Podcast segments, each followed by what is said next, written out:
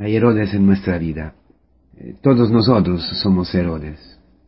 Escuchamos la palabra, la profecía, y, también quedamos eh, a gusto eh, escuchando, como decía aquí de, de Herodes, ¿no? Herodes respetaba a Juan, sabiendo que era un hombre honrado y santo, y lo defendía. Cuando lo escuchaba quedaba desconcertado y lo escuchaba con gusto. Es la fotografía de nosotros cuando, cuando escuchamos las catequesis, cuando escuchamos la predicación, cuando escuchamos la, la palabra. Pero hay un problema en todos nosotros. Es que tenemos una relación adulterina con eh, Herodías, que aborrecía a Juan.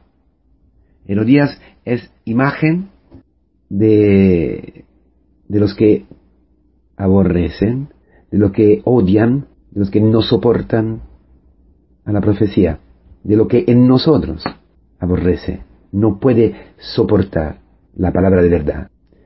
Esta es la lucha que tenemos todos los días, hermanos, una lucha muy seria. Es la lucha que tienen tus hijos, ¿te das cuenta? Hijos pequeños, hijos adolescentes, hijos jóvenes, también tus hijos eh, casados, tu hijo que quizás tiene problema con su mujer, o tu hija que tiene problema con su marido. Este combate se da todos los días en nuestra vida. Esta es una palabra que nos ilumina también en la educación, ¿no? en la transmisión de la fe, pero también ilumina nuestras relaciones. Hay que tener eh, muy claro, por cierto, que Herodías está a nuestro lado y que el problema que todos tenemos es nos hemos enamorados de ella.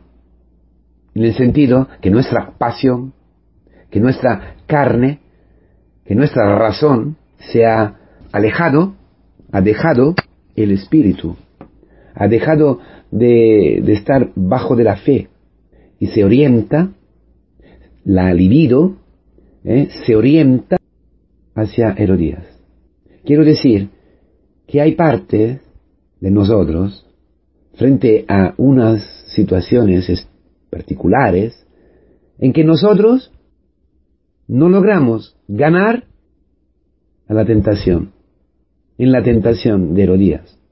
Herodías eh, representa eh, todo lo que la concupiscencia desea, todo, que, todo lo que la malicia que el demonio nos ha inyectado con un suero de mentiras que solicita, que toca algo muy profundo en nosotros, algo que está, eh, que, el Señor nos ha dado para que sea orientado hacia el bien, hacia, hacia el bien, hacia la verdad, hacia el respeto, hacia la paz, hacia el amor, hacia la entrega de nosotros mismos. Esto que es como eh, la fuente, el manantial más profundo que tenemos, está atacado todos los días por, por Herodías. A ver cuál es tu Herodías.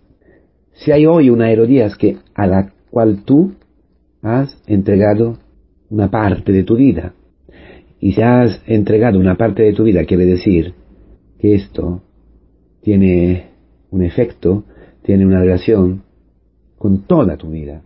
Basta un poquito, ¿no? De levadura malvada para fermentar toda la pasta, para fermentar toda la masa. Es verdad que Herodes estaba contento y escuchaba a gusto a Juan. Juan Bautista era el único que quería de verdad a, Herodes. Era el único que le hablaba en la verdad. No es lícito, no te es lícito tener la mujer de tu hermano. ¿Quién tiene la fuerza y la libertad para atreverse, para uh, usar, para uh, decir la verdad a un rey, al que tiene el poder absoluto sobre todas las vidas, también sobre tu vida. Tú tienes esta libertad. Quien quiere de verdad, se atreve a decir la verdad.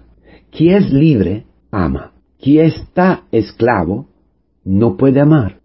Y aun cuando diga la verdad, no ama. La misma verdad puede salir de la boca de un hombre que ama, entonces está dispuesto a jugarse su vida, está dispuesto a aceptar el rechazo, la cárcel y la cabeza, de perder la cabeza. Esto es Juan Bautista, imagen de quien ama hasta el fin, hasta la muerte, hasta el sacrificio de su propia vida. Lo que me dice Juan Bautista, es decir, lo que me dice un catequista, un, presbítero, el que me dice la verdad con amor, hasta Herodes ha sabido encontrar allí la resurrección, un poder sobre la muerte, un poder más allá de la muerte. ese es Cristo. Juan Bautista había sido imagen, como San Esteban, de Cristo. Esta es nuestra misión, esta es la misión de la Iglesia. Esta es la misión de amor infinito que tiene un padre, una madre hacia sus hijos, que tiene un hermano hacia su, hermano, un novio hacia su novia, una novia hacia su novio, un marido hacia, hacia su mujer, hacia las personas que se están al lado. Este amor infinito con el cual Cristo mismo, a través de sus profetas, en la iglesia, nos dicen la verdad. Si tú eres un hijo, escucha a tu padre. Sí, tendrá mucha carne, mucha afectividad, mucha neurosis, pero dentro de todo eso, te está amando, te está amando, te está diciendo la verdad, porque quiere tu salvación. No que tú lo pases mejor, quiere tu salvación, quiere tu salvación eterna y está dispuesto a dar su vida, su cabeza.